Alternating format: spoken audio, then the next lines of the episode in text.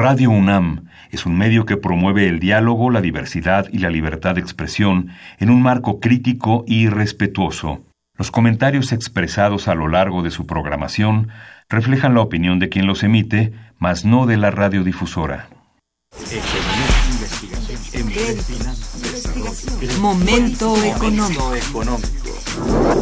Radio UNAM y el Instituto de Investigaciones Económicas presenta Momento económico.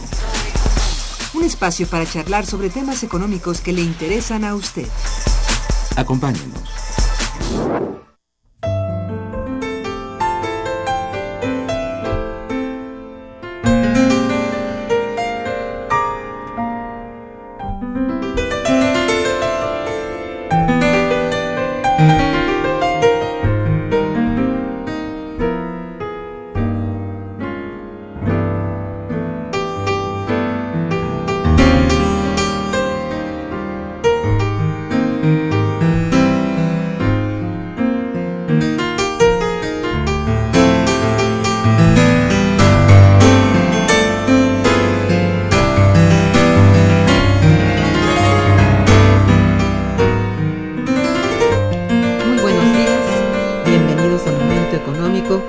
Producción del Instituto de Investigaciones Económicas y Radio Universidad. Les saluda Irma Manrique, investigadora del Instituto de Investigaciones Económicas, hoy jueves 15 de noviembre de 2018. El tema que abordaremos el día de hoy es la teoría de la hacienda pública, el estado que guarda en el caso de México. Para ello contamos con la presencia de nuestro compañero, el doctor Ramón Martínez Escamilla. Bienvenido, Ramón, buenos días. Buenos días, Irma. Nuestros teléfonos en el estudio son 55 36 89 89 con dos líneas.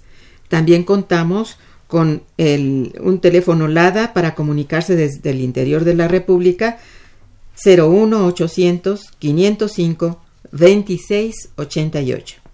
La dirección de correo electrónico para que nos envíen sus mensajes es una sola palabra, momentoeconómico.unam.mx. También pueden escucharnos a través de la página de internet www.radio.unam.mx. De nuestro invitado. Ramón Martínez Escamilla es doctor en Administración de Empresas por Newport University, en Economía por Pacific Western University, en Economía por la Universidad Nacional Autónoma de México, es maestro en Ciencia Política por la Facultad de Ciencias Políticas y Sociales de la propia UNAM y licenciado en Economía también por la misma universidad. Ha recibido los siguientes, entre muchos honores, algunas distinciones internacionales: la Orden Simón Bolívar al Mérito Académico y Político en grado de medalla y diploma por el Ministerio de Educación y la Universidad Simón Bolívar de Colombia. Él es investigador de, carrera del Instituto de Investigaciones Económicas desde 1968. Ha impartido, impartido cátedra ininterrumpidamente en asignaturas de su especialidad, tanto en la UNAM como en otras universidades mexicanas y extranjeras en cátedras de posgrado. Autor de más de 80 ensayos y artículos de economía publicados en revistas mexicanas y extranjeras, eh, es presidente fundador de la Academia Mexicana de Ciencias Económicas, Asociación Civil. Ha sido investigador de intercambio y visitante de universidades públicas de América, Europa y Asia. Es tutor de dos doctorados de la UNAM y de otros dos en universidades europeas. Cabe señalar que fue premio Universidad en 2009 a la investigación económica administrativa tenemos que los días 21 y 22 de noviembre del año en curso, es decir, la próxima semana, tendrá lugar en nuestro Instituto de Investigaciones Económicas el quinto seminario de teoría económica. Se trata de un evento académico que se realiza anualmente para analizar temas coyunturales desde, la teoría. El seminario es coordinado por el doctor Ramón Martínez Escamilla, nuestro invitado del día de hoy, y a quien justamente este, pido que nos hable precisamente sobre esta reunión académica, la teoría de la hacienda pública, el estado que guarda en el caso de México, y para esto le doy la palabra para que nos hable un poco sobre objetivos y eh, estructura del seminario y quienes participan, por favor, Ramón. Sí, cómo no. Van a participar investigadores muy connotados tanto de la UNAM como de otras universidades públicas de México. Algunos son miembros del Instituto de Investigaciones Económicas, otros del Centro de Estudios Económico-Administrativos de la Universidad de Guadalajara, otros más del Instituto Politécnico Nacional, de la Escuela Superior de Economía o de la Escuela Superior de Turismo, todos graduados y posgraduados y todos autores connotados, connotados de sus respectivos campos de estudio.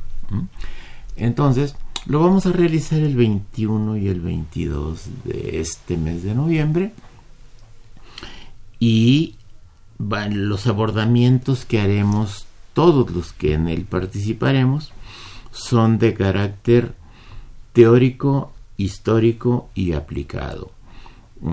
Tenemos la intención de esclarecer un poco más de lo que ha sido esclarecida la teoría de la hacienda pública, abonar a ella, participar haciendo nuestros aportes y tratando de que llegue de la mejor manera posible a poder de los escuchas o de quienes nos observen, ya que el seminario va a tener receptividad por varios canales de audición y de, y de visión electrónica, de manera que va a ser un evento, creo yo, que muy importante para la audiencia nacional.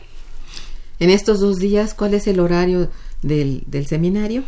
Vamos a comenzar a trabajar todos los días a las 10 de la mañana. Haremos un receso a las 2 de la tarde. Reanudaremos a las 4 y cerraremos a las 7 de la noche. ¿Verdad? Muy bien. Bueno, pues están ustedes invitados. Eh, ya que estamos en el tema, pues eh, háblanos de cuáles son los principios fundamentales de la teoría de la hacienda pública. Sí. La teoría de la hacienda pública tiene un conjunto de principios fundamentales que normalmente han sido del dominio solo de los especialistas. La materia de la hacienda pública no es una por la que se tenga una vocación generalizada entre la población de de ninguna parte. ¿Por qué? Porque se ocupa precisamente de la intervención que tiene el poder público para dejar en manos de los súbditos del poder público de cualquier parte la cantidad de dinero necesaria para vivir de manera honesta, honrada, eh, positiva y sin grandes tropiezos y sin grandes avatares por la supervivencia. ¿Qué quiere decir? Que es como se ocupa de que el Estado retire de los particulares la mayor parte del ingreso que puede, entonces no es muy popular. Lógicamente no es muy popular. Es coercitiva. Es coercitiva. Vaya, muchas veces ni siquiera los sectores a los que normalmente se les, da, se les llama los dueños del dinero o los dueños del capital, que mucho puede favorecerles, tampoco les agrada gran cosa porque también ellos tienen que ser soporte. Como quiera que sea, todos ciudadanos, independientemente de la condición social que tenga, pues desde el punto de vista del Estado, no deja de ser un súbdito en cualquier parte del mundo. Y como el mundo de la economía sigue dividido afortunadamente todavía en compartimentos estancos llamados países, entonces los poderes que ejercen dominio sobre el conjunto de las poblaciones son poderes de alcance nacional, son poderes plenamente identificados con el Estado y los tipos de gobiernos que admite en nuestro tiempo el Estado en cualquier parte. La tipología del Estado y la tipología de los gobiernos es muy vasta, muy compleja, pero todos tienen la misma función. Obtener para el conjunto de las ciudadanías que representan los recursos suficientes para que estas ciudadanías participen positivamente en la producción y la distribución de los, de los medios materiales de vida de cada sociedad. Naturalmente, por el contenido y demás, pues suele no participarse de buen grado porque es una materia, como lo dijiste muy bien, coercitiva que está identificada con el poder y ya analizaremos cómo se identifica. Muy bien. Eh, ¿Qué tanto ha utilizado la teoría de la hacienda pública o se ha utilizado en el diseño o estructura de la economía mexicana? En el caso de la economía mexicana ha sido desde el principio de nuestra vida independiente, económica y política, ha sido de capital importancia, Irma. Mira, ya desde los albores de la independencia, los diputados representantes de la entonces llamada Nueva España a las Cortes Españolas dejaron sentir allá muy claro los sentimientos de la nación por en favor de la independencia económica. A Ramos Arispe y otros próceres de ese tamaño, casi todos de sotana, pero muy bien inspirados por un nacionalismo que ya traían en las, en las venas y en la mente desde tiempo antes, ¿verdad? A dónde llegaríamos. Y luego, una vez que se logró la independencia política, hubo en México grandes próceres del pensamiento hacendario, ¿verdad? Y sobre todo grandes estadistas. Voy a mencionar unos cuantos y los puros nombres nos van a hacer reflexionar mucho. Mariano Otero, Manuel Paino, Benito Juárez, Valentín Gómez Farías, ¿verdad? Eh,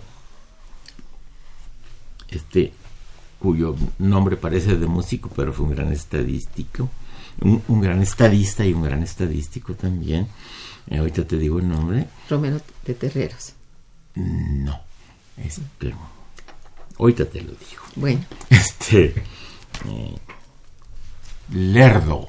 Lerdo. Miguel Lerdo. Gran estadista, gran, gran pensador y gran ejecutor de política hacendaria, igual que Gómez Farías, igual que Benito Juárez, y que, y que Paino, ¿verdad? Paino, increíble, lo conocemos como, como como novelista, pero tuvo grandes tratados, ¿verdad? Este, tuvo un gran libro allá a mediados del siglo XIX que se llamó Cuenta de gastos y otros negocios de los tiempos del imperio y la república. Maravilloso. Y tantos otros, ¿verdad? En esa misma vertiente están ¿sabes quién?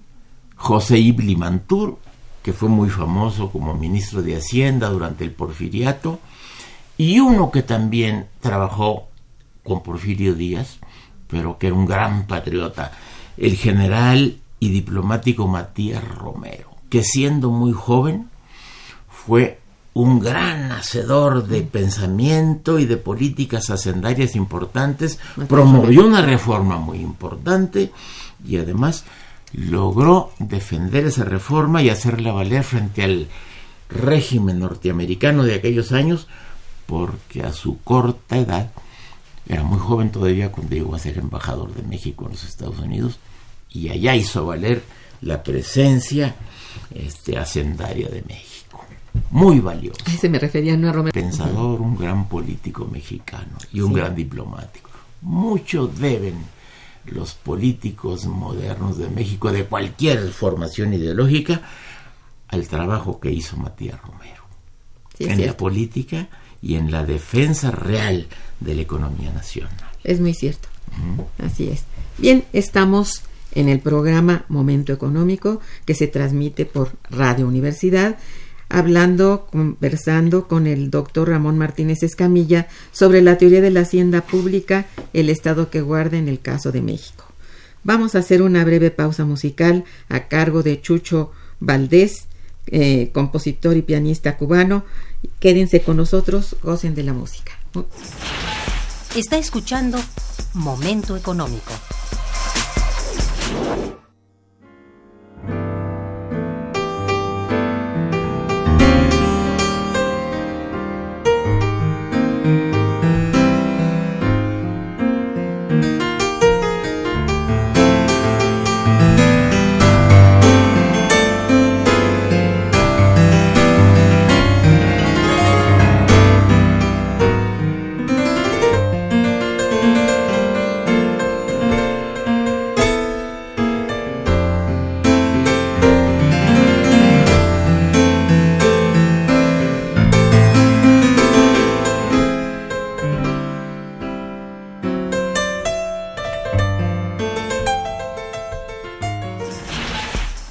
En cabina 55 36 89 89.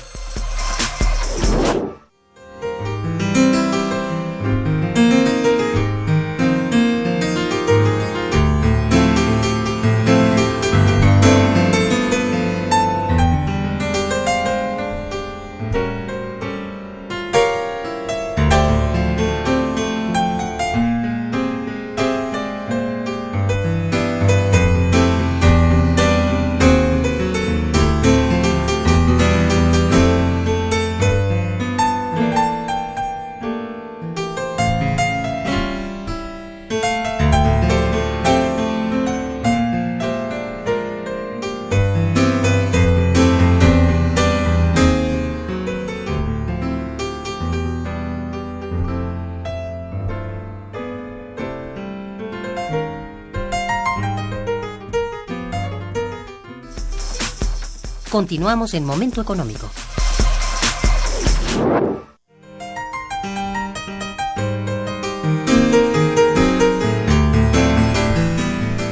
Bueno, eh, entonces, eh, ¿cuál es el estado que guarda la hacienda pública en el caso de México hoy? Sí, cómo no. Este, te lo voy a decir inmediatamente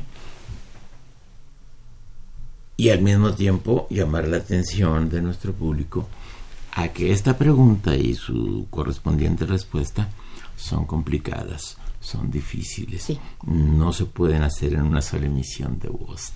Les voy a decir por qué. Porque igual que el pensamiento y los sentimientos ciudadanos en torno a la hacienda pública se abren paso de manera muy penosa, y logran llegar al objetivo, pero con ciertas dificultades. El que en México se haya ido reparando en la existencia de pensamiento y de obra escrita en torno a la teoría sendaria ha sido complicado ha tardado décadas para llegar a sentar sus reales, no solo en las universidades y particularmente la que nos interesa más a nosotros que es la UNAM, donde el esfuerzo ha sido mayúsculo a lo largo de muchísimos años, tiene más de medio siglo abriéndose paso y encumbrándose. Ha podido mucho para la llegada a las aulas universitarias eh, a escala de licenciatura y de estudios de poderado la teoría de la hacienda pública gracias a los grandes maestros que hicieron suyo el pensamiento económico hacendario que en México comenzó a predominar gracias a la presencia de una gran entidad llamada el Fondo de Cultura Económica que comenzó desde hace más de medio siglo a ventilar masivamente textos muy importantes producidos en Europa y en Norteamérica y los hizo circular profusamente con una gran fe en que el público intelectual mexicano era sensible y acertó perfectamente bien hasta lograr meter en la cabeza de los intelectuales mexicanos la existencia de una teoría de la hacienda pública. ¿Y cómo lo logró? A través de la aplicación que hicieron los grandes maestros desde las aulas con el alumnado a enseñarles que eso existía, que ese pensamiento existía, que era real, que era aplicable y que era necesario comenzar a dominarlo. ¿Quiénes fueron esos maestros? Bueno, en México es un puñado de maestros muy connotados en ello. Yo diría, la cumbre de todos llegó a ser ya en los años 80, desde la UNAM y particularmente del Instituto, el maestro Benjamín Reschkiman Kirk. Pero antes que él hubo muchos otros que trabajaron muy fuerte. O trabajaron simultáneo y paralelamente al maestro Reschkiman, con quienes nos formamos muchos.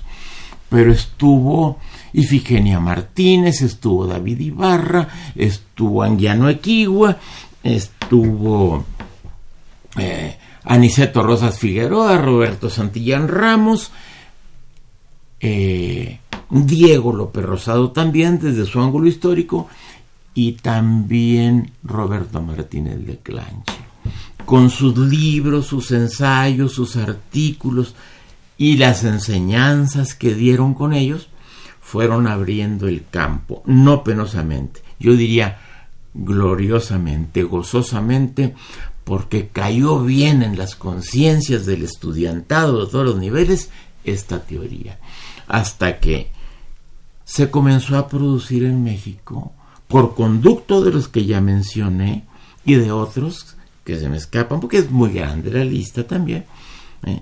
una obra grande profusa preclara verdad sentando escuela a través de libros, ensayos, artículos, ponencias, conferencias, discusiones, eventos públicos y la teoría de las finanzas públicas, logró señorear sobre los ámbitos académicos de México. Aún así, aún así, se abre paso con muchas dificultades, porque es necesario reconocer que sigue sin haber grandes vocaciones por la teoría y la política de las finanzas públicas. Siguen siendo un puñado de maestros muy aventajados, muy inteligentes, muy valiosos los que la cultivan. Pero no podemos decir que se ha masificado el cultivo de la teoría de las finanzas públicas. Llegará su momento. Vamos poco a poco hacia allá. Necesitamos cotidianamente retomar el impulso que trae esta teoría desde mucho tiempo atrás, renovarlo, acrecentarlo, enriquecerlo. Es decir, tenemos que aprender el camino de la nueva teorización en las finanzas públicas y en la política fiscal que le corresponde. Pero hay que trabajar mucho. No está hecho todo el trabajo sigue siendo un segmento pequeño, de pocos recursos, de muchas aspiraciones, pero de poca comprensión y poco apoyo institucional por todo lo que ya dije, ¿verdad?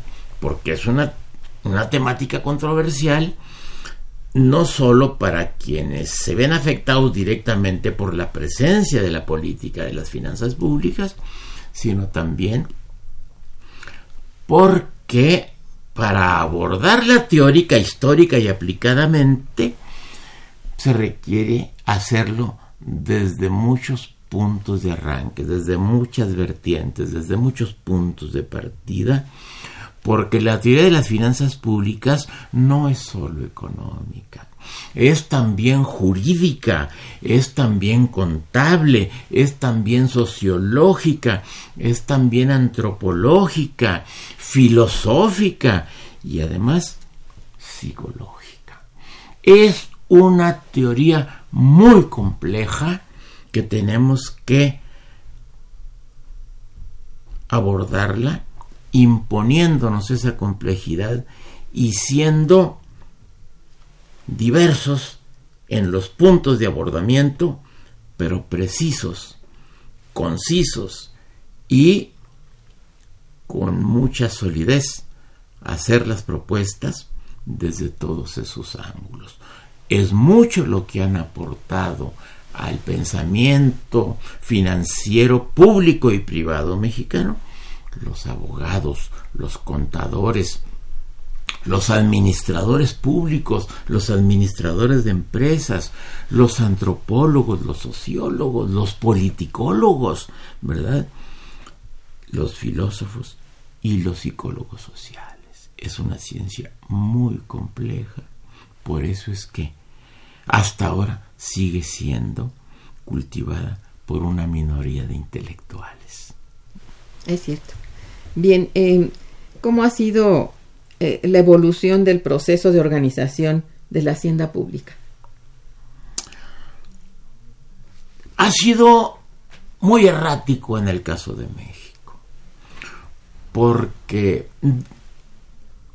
siempre, siempre dependerá la aplicación de la teoría hacendaria y de la política fiscal que le corresponde eh, exigente de una sensibilidad y de una voluntad política para la gobernanza muy especial, ¿verdad? Entonces, no todos los gobiernos que ha admitido históricamente el Estado mexicano como sus aparatos fundamentales de poder han tenido esa vocación. Hay unos que son más enfáticos, otros que son un poco menos enfáticos y otros que han sido realmente blandengues frente al conjunto social para llevar las cosas con decisión y cada vez con más inteligencia. Necesitamos que los gobiernos mexicanos se armen de conocimiento, se armen de voluntad política y de inteligencia y de sensibilidad para entrar en la conciencia de la ciudadanía y saber que juntos podemos hacerlo mejor. Eso es cierto. Hay una pregunta eh, de un radio escucha que me permito leerte. Es del señor Eric Ochoa que felicita al invitado y al programa. Muchas gracias, señor Ochoa. Dice, ¿qué opina de acuerdo a la teoría tributaria del impuesto único y la reestructuración de un presupuesto por programa en México? Sí. El presupuesto por programa se ha intentado más o menos tímidamente. Nunca nos ha remitido a grandes estadios, pero algunos, algunos intentos se han hecho.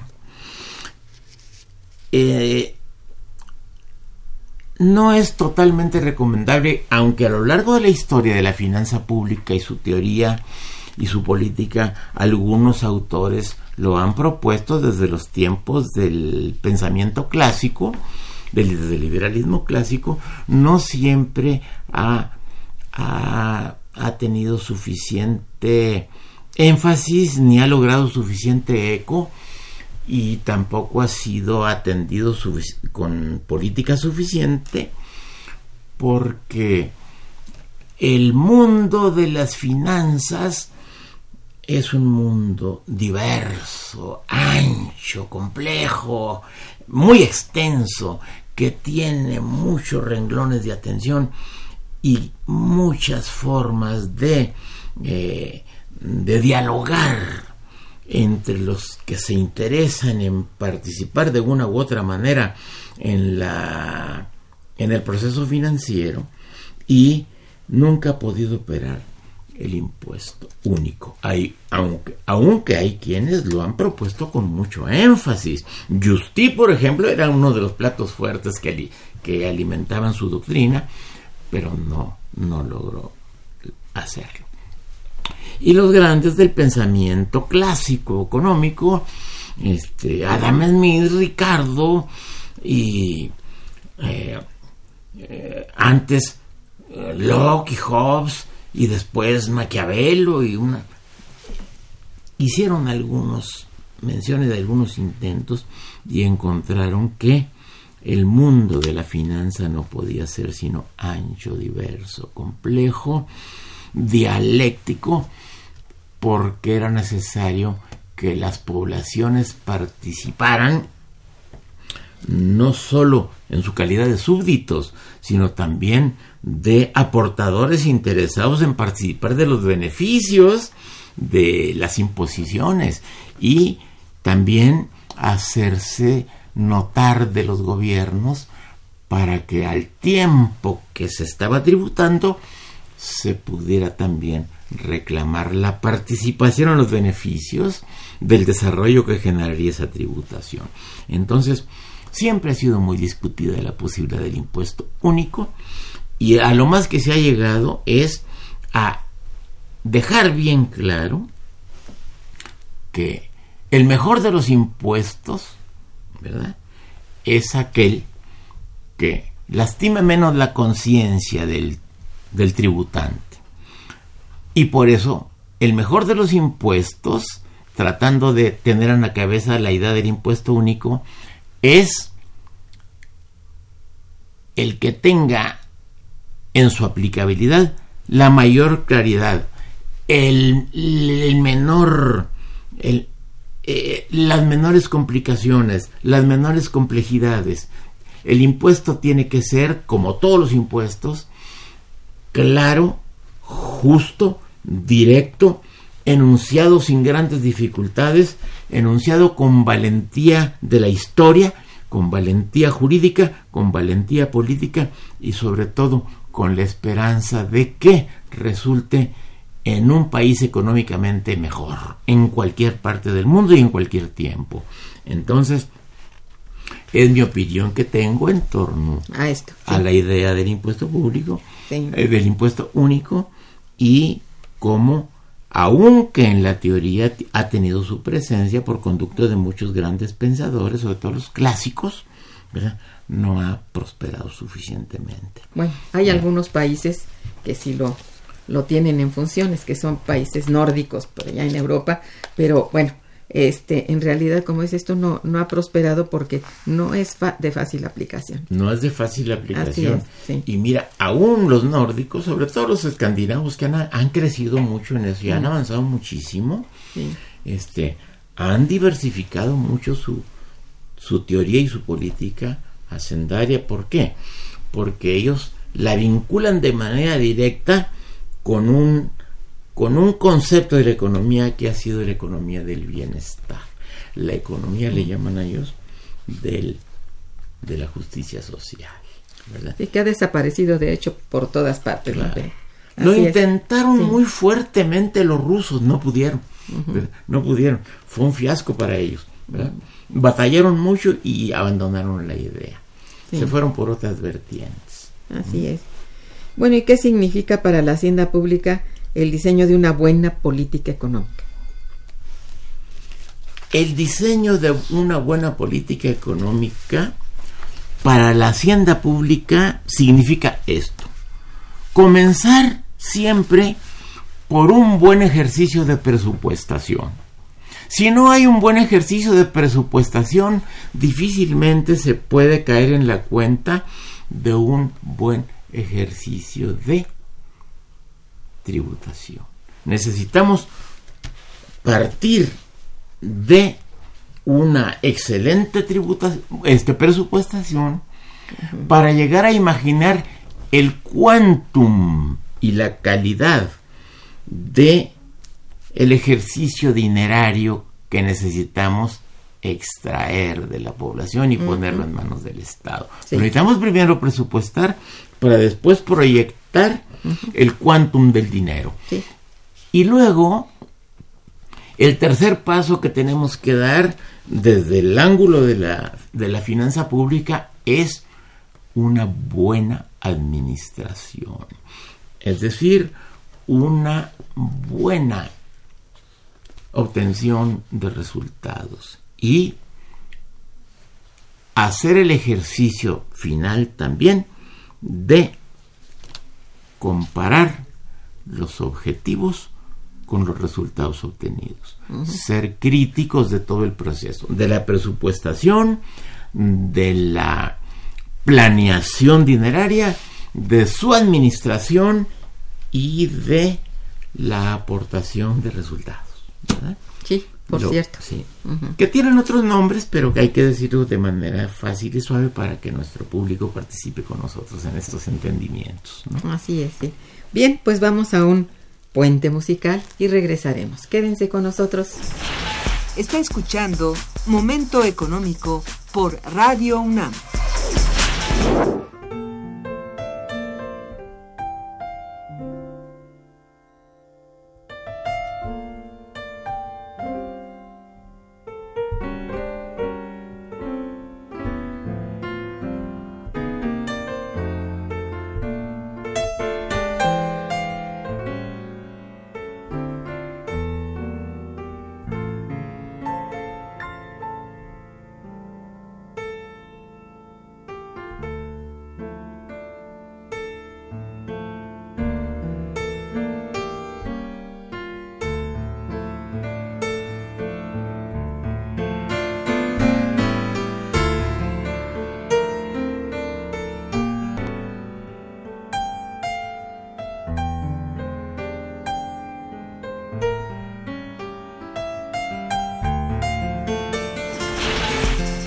Cabina es el 55 36 89 89.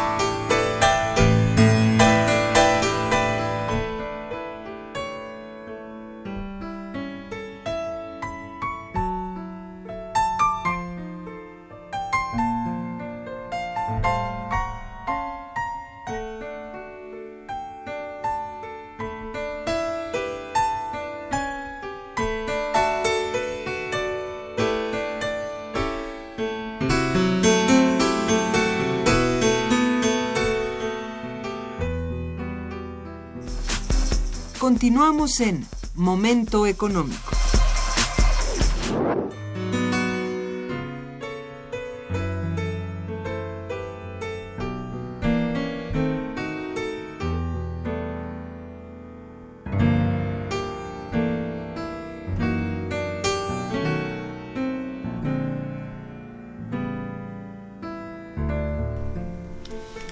Desde tu punto de vista, ¿cómo debe ser retomada la teoría económica para hacer frente de la mejor manera a los avatares que significa o trae consigo un nuevo acuerdo comercial como lo es el USMCA o TECMEC, tan difícil de pronunciar todo eso, ¿no?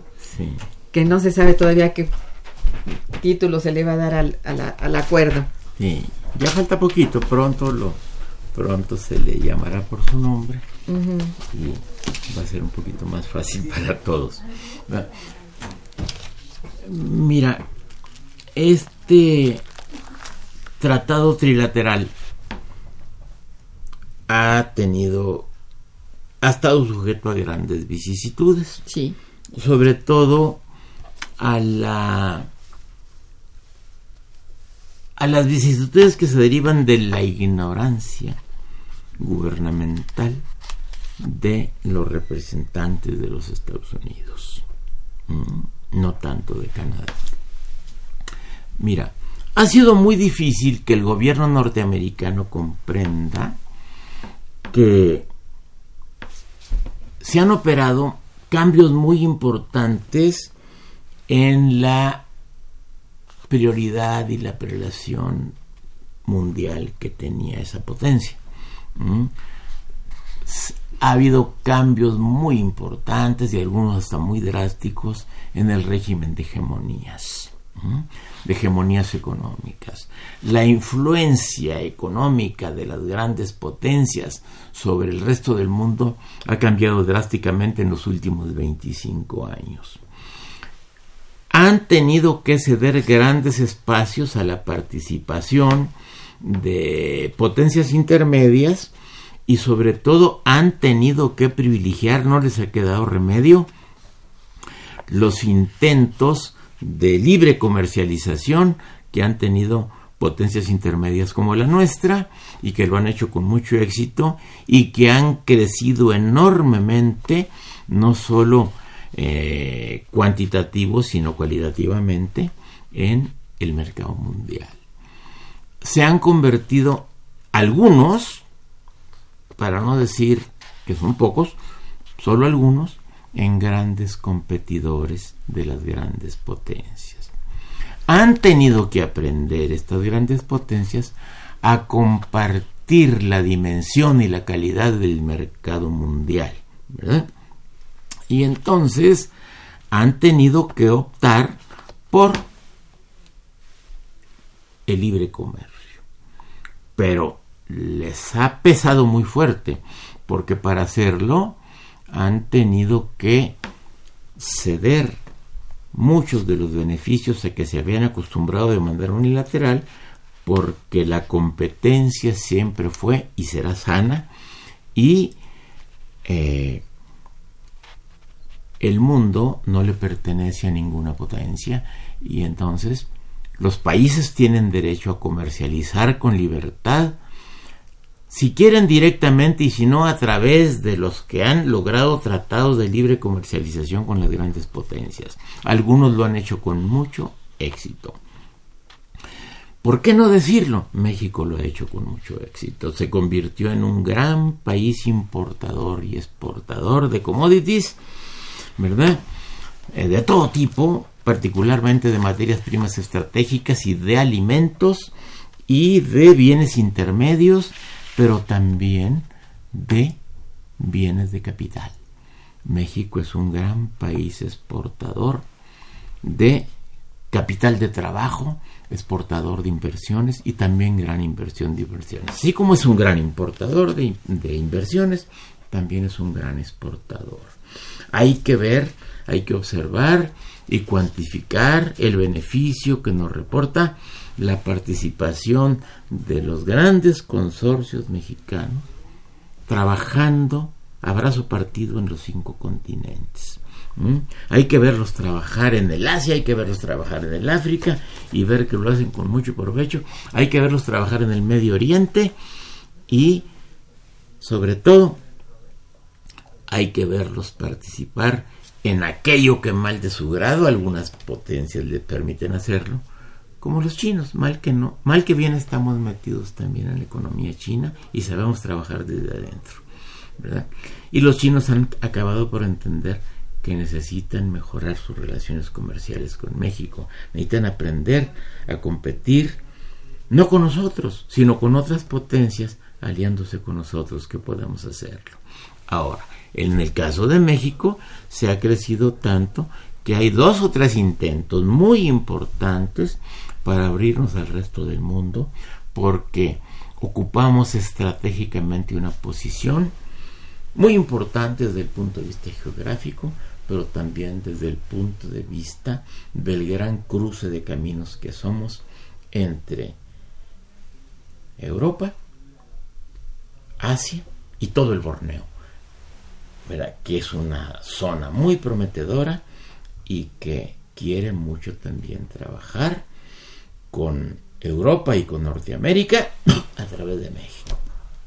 Estamos trabajando bien en ese sentido y creo que pronto tendremos buenos resultados en torno a estos grandes esfuerzos transnacionales de los que México es parte inspiradora y también comparte la suerte de ir en compañía de Japón y de otras potencias importantes que creen mucho en la libre comercialización y en la mundialización de la competencia comercial. ¿verdad? Muy bien. Vamos bien, creo que vamos bien. Ok. Mira, hay aquí otras llamadas. Me permito leértelas. De Manuel Munguía, quien te felicita y felicita el programa. Muchas gracias. Dice, es lamentable Gracias. que tengamos una caterva de bandidos en Hacienda Pública como el señor Videgaray y los actuales donde encontramos al familiar del señor Salinas. Si esto continúa, no podremos seguir y salir de los problemas que tiene México. Bueno, es una opinión de el señor Munguía. Sí, es su opinión muy respetable. Así es. Bien, don Agustín Mondragón también, felicidades, dice, y hace una reflexión, dice, a raíz de Miguel de la Madrid entró la corrupción al poder legislativo y judicial, que antes solo se mantenía en el legislativo. Las leyes empezaron a dejar de proteger a las mayorías para proteger a los inversionistas, empresarios y gobernantes hacia ah, como el, hacia como el capital extranjero. De ahí que nuestra economía se haya estancado. Mientras no equilibremos nuestro, nuestra economía, México seguirá con la dependencia económica. Bueno, tiene una óptica muy especial nuestro radio escucha, Sí. ¿verdad? Así es. Yo personalmente, como mi vida ha sido observar, más que estudiar, observar de manera directa el desenvolvimiento y el paso que lleva la economía mexicana, sostengo que no se ha estancado. La economía de este país ha crecido enormemente, también ha experimentado algunos algunos renglones muy importantes del desarrollo y sigue en curso su crecimiento y sigue en curso su desarrollo. Si uno lo observa en el largo plazo, advierte que, es, que la dimensión de la economía mexicana, sus alcances, sus capacidades y los efectos de su presencia en el mercado mundial son verdaderamente pasmosos, ¿verdad? Que volteen para atrás quienes no lo quieran ver así y encontrarán al país de hace décadas sumido en el aislamiento, en la falta de comunicaciones, en la falta de transportes, en la falta de puertos, de aeropuertos, de infraestructura para la producción y la distribución y sobre todo pobres, muy un país pobre institucionalmente y de poca ambición para participar con el resto del mundo en, en el concierto de la producción, la distribución y el financiamiento como lo ha hecho en los últimos 25 años, para no ir más atrás, la economía de México. Tenemos que saber los mexicanos que somos habitantes de una gran economía, copartícipes de una economía tan importante como que antes alimentaba esta economía a solo 20 millones y ahora alimenta a 130 millones más los que nos llegan de fuera, que no son pocos, ¿verdad? Entonces, el cambio es sustancial, ¿verdad? enorme. Uh -huh. Y el nivel de la participación en el mercado mundial es enorme. ¿Mm?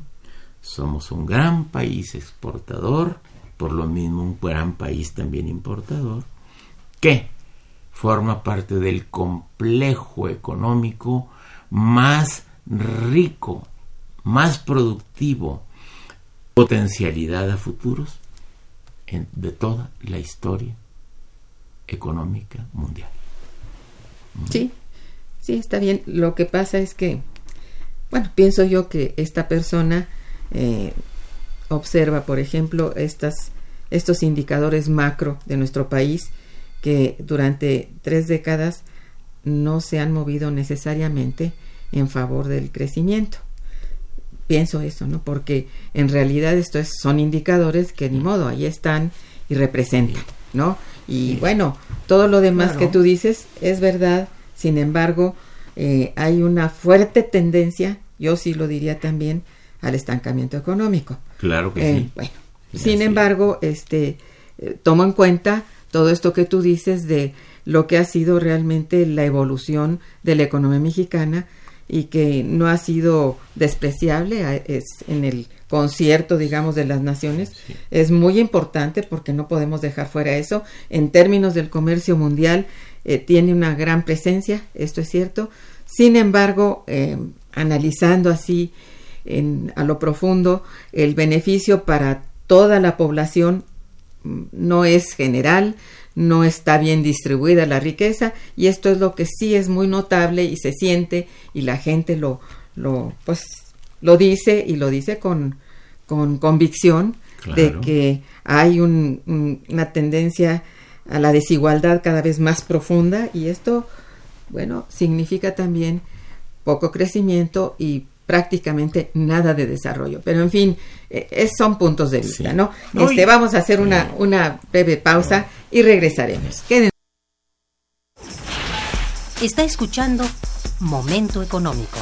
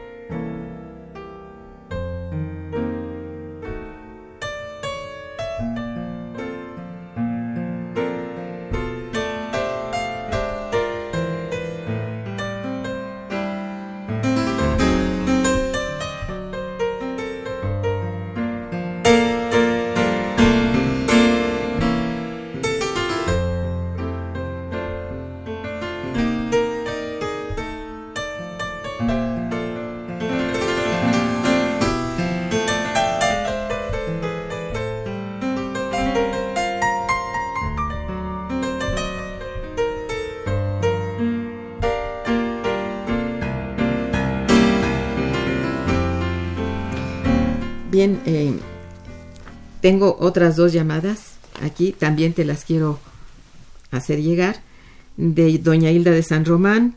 Eh, muchas gracias, felicita al invitado y al programa. Muchas Dice, gracias. ¿cómo están consideradas las pymes en la nueva agenda pública del gobierno? ¿Qué va a pasar con las cadenas de producción?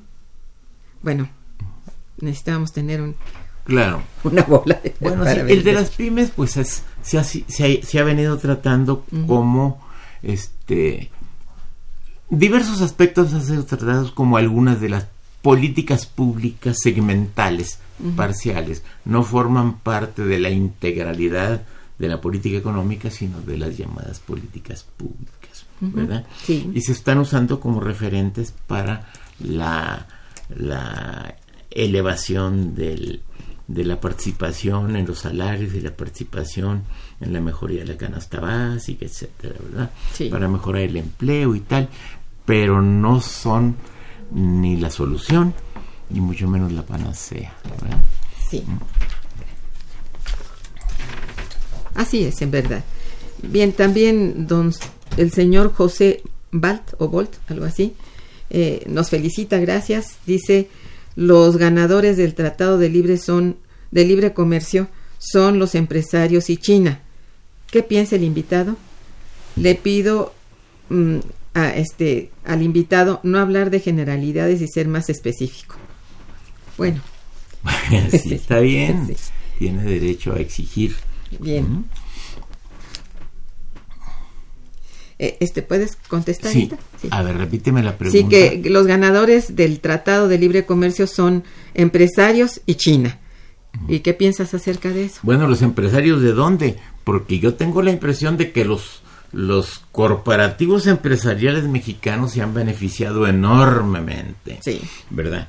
Igual que los corporativos empresariales norteamericanos, Ajá. ¿verdad? Por supuesto que sí. Este es el capitalismo, no es otro, no es otro sistema. Y entonces, en él está perfectamente definido, hasta constitucionalmente, el carácter privado que tiene lo más fuerte de la economía nacional, ¿verdad? Está en manos privadas. ¿Mm? ¿Para quién trabaja nuestro radio escucha? ¿Trabaja para el cielo o para alguna empresa en particular o para un corporativo gubernamental o qué? Eh, a menos que sea también uno de los empresarios que goza de los beneficios del Tratado de Libre Comercio, ¿verdad? Porque de algún lado tiene que estar sacando los ingresos que recibe, así sean solo, así sean solo ingresos pensionarios, tienen un origen y ese origen es el esfuerzo nacional, ¿verdad? Y se logra a veces con muchas penalidades, pero se logra. Ahora, este es un país que tiene 130 millones de ciudadanos como súbditos del Estado y de sus gobiernos. Entonces, son ciudadanos sujetos al ejercicio de la legalidad, de la ley, ¿verdad? Que esta está cargada también de problemas y de vicios, también es cierto, pero ahí, he ahí la labor por desarrollar juntos los miembros de esta ciudadanía, ¿verdad? Cierto. Tenemos que cambiar las cosas, ¿verdad? No quedarnos solamente con la amargura y la crítica negativa de lo que está sucediendo. Hay que participar Hay positivamente. que ver hacia adelante, por supuesto. Claro. Sí. ¿eh? Y sobre todo, no negar los beneficios que se están obteniendo al lado de los problemas que se van superando. Sí, sí, hay que hablar de, de lo positivo, Claro. así como de lo negativo, por, Por cierto. supuesto. sí. Bueno, la señorita Sandra Montero pide atentamente que hables de nuevo de las fechas del seminario para estar cierta de poder asistir. Sí, cómo no. Serán el 21 y el 22 de este mes de noviembre de las 10 a las 2, de las 10 de la mañana a las 2 de la tarde y de las 4 a las 7. El día 21, el miércoles 21 y el jueves 22 de noviembre. Muy bien, pues está usted este, servida, señorita. Sí.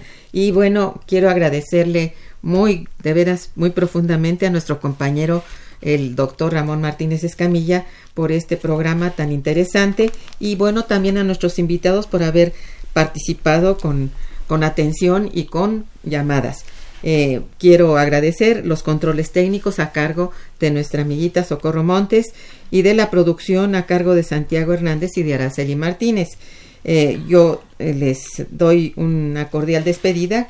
A cargo de la coordinación he estado una servidora y les desea, por supuesto, un excelente día y un mejor, mucho mejor fin de semana. Muchas gracias. Gracias.